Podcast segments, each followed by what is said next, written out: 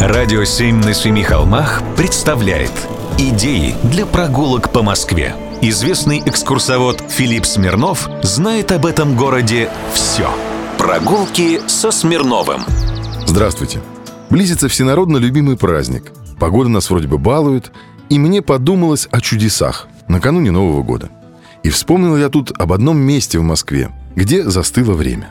Это оранжереи главного ботанического сада в Москве – это самый большой в Европе ботанический сад. Он был основан в апреле 1945 года. Кстати, часть фонда его принадлежала когда-то гитлеровцу Герману Герингу и была привезена в Москву как раз после Великой Победы. А почему здесь остановилось время? Потому что в нашем настоящем мы редко с вами, когда имеем возможность прийти куда-то и послушать, как растет трава. Это сейчас не шутка ни разу. Созерцательное времяпрепровождение для современного горожанина – почти недостижимая роскошь. А придя в главную оранжерею, мы с вами заимеем возможность попутешествовать между разными климатическими зонами и рассмотреть артефакты ушедших эпох. Старая фондовая оранжерея в ботаническом саду когда-то пользовалась огромной популярностью москвичей.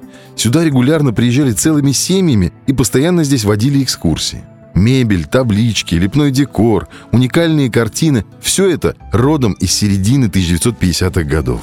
Особое внимание на себя обращают двери с растительными рисунками, вернее, с композициями из цветов и растений. Такие вставки из гербария. Эти картины из растений сделала знаменитая советская художница Софья Матвеева. Она в свое время училась у Павлинова и Фаворского, а в 1930-е годы вышла замуж за немецкого художника Эриха Борхерта, которого с началом войны с Германией репрессировали. С 1946 года Матвеева была принята на работу в главный ботанический сад и здесь проработала до 1971 года, до пенсии. За время работы здесь Матвеева создала около трех тысяч уникальных рисунков. Это и растения, и множество пейзажей ботанического сада, а также другие живописные работы, гуаши, масляные полотна. По большей мере она работала все-таки в особенной технике, так называемой ботанической иллюстрации. На Западе этот жанр пользуется очень большой популярностью. В Москве же его можно увидеть только здесь где остановилось время.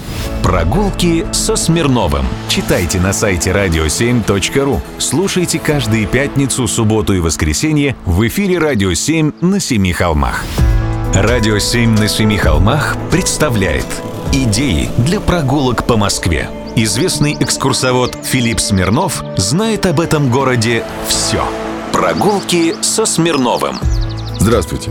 В 1866 году знаменитый художник Василий Перов написал не менее знаменитую свою картину «Тройка». Вы помните ее сюжет? Это очень эмоциональное полотно даже сегодня.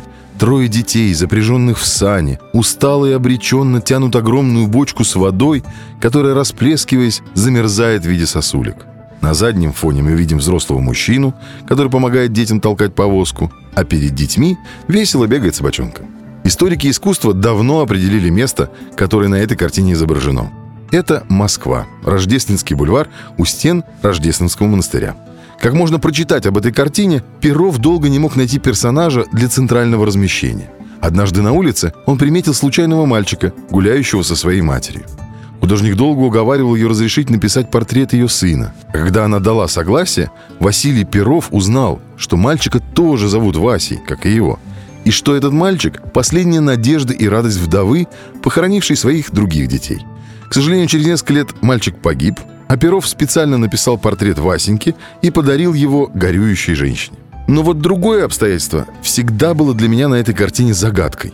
Откуда дети тащат воду и почему в горку? Объясню. Из реки Неглинной воду не пили. Мытищинский водопровод с 1780-х годов проходил по гребню Сретенского холма, и на пути его следования было несколько водоразборных фонтанов, откуда водовозы и доставляли воду в дома москвичей. Один из них в начале улицы Сретенка, другой на Лубянской площади, третий на Театральной. И все это недалеко от тех мест, которые изображены на картине.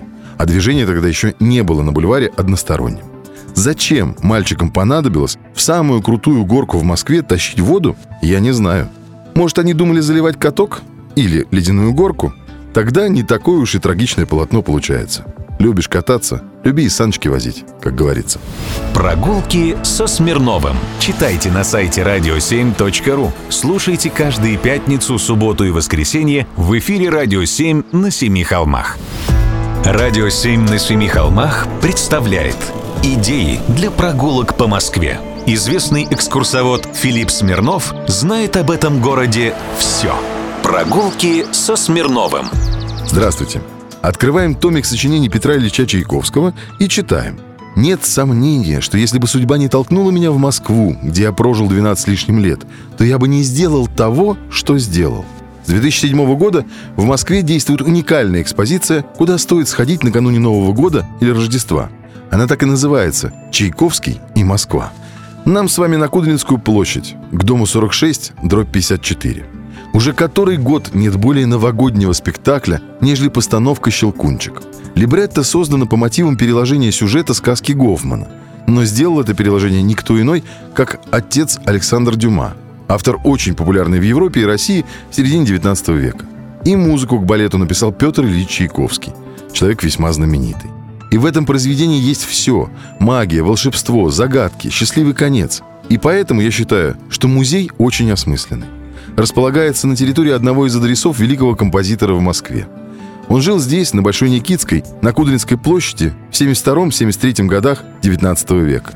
Более того, поверьте мне, я видел очень большое число музеев. Этот очень интересен и самобытен. Есть, конечно, здесь и традиционные экспонаты. Вот, например, среди предметов особой гордости музейных работников Библия, принадлежавшая композитору, которая была его настольной книгой, старый шкаф, который перевозил Петр Ильич из квартиры в квартиру, портсигар, подаренный братом Модестом, и серебряное перо. Но в то же время есть здесь и интерактивные элементы экспозиции, создающие особую атмосферу – Звучат разные голоса корреспондентов Петра Чайковского, его собственный голос. На стены проецируются знаменитые строки его произведений. В общем, эффект присутствия и эффект погружения. Изысканно, осмысленно, умно. А голод физически накануне Нового года утолить можно, зайдя потом на Поварскую, фирменный магазин конфетных фабрик. Это там недалеко, буквально за углом. Прогулки со Смирновым. Читайте на сайте radio7.ru. Слушайте каждые пятницу, субботу и воскресенье в эфире «Радио 7» на Семи холмах.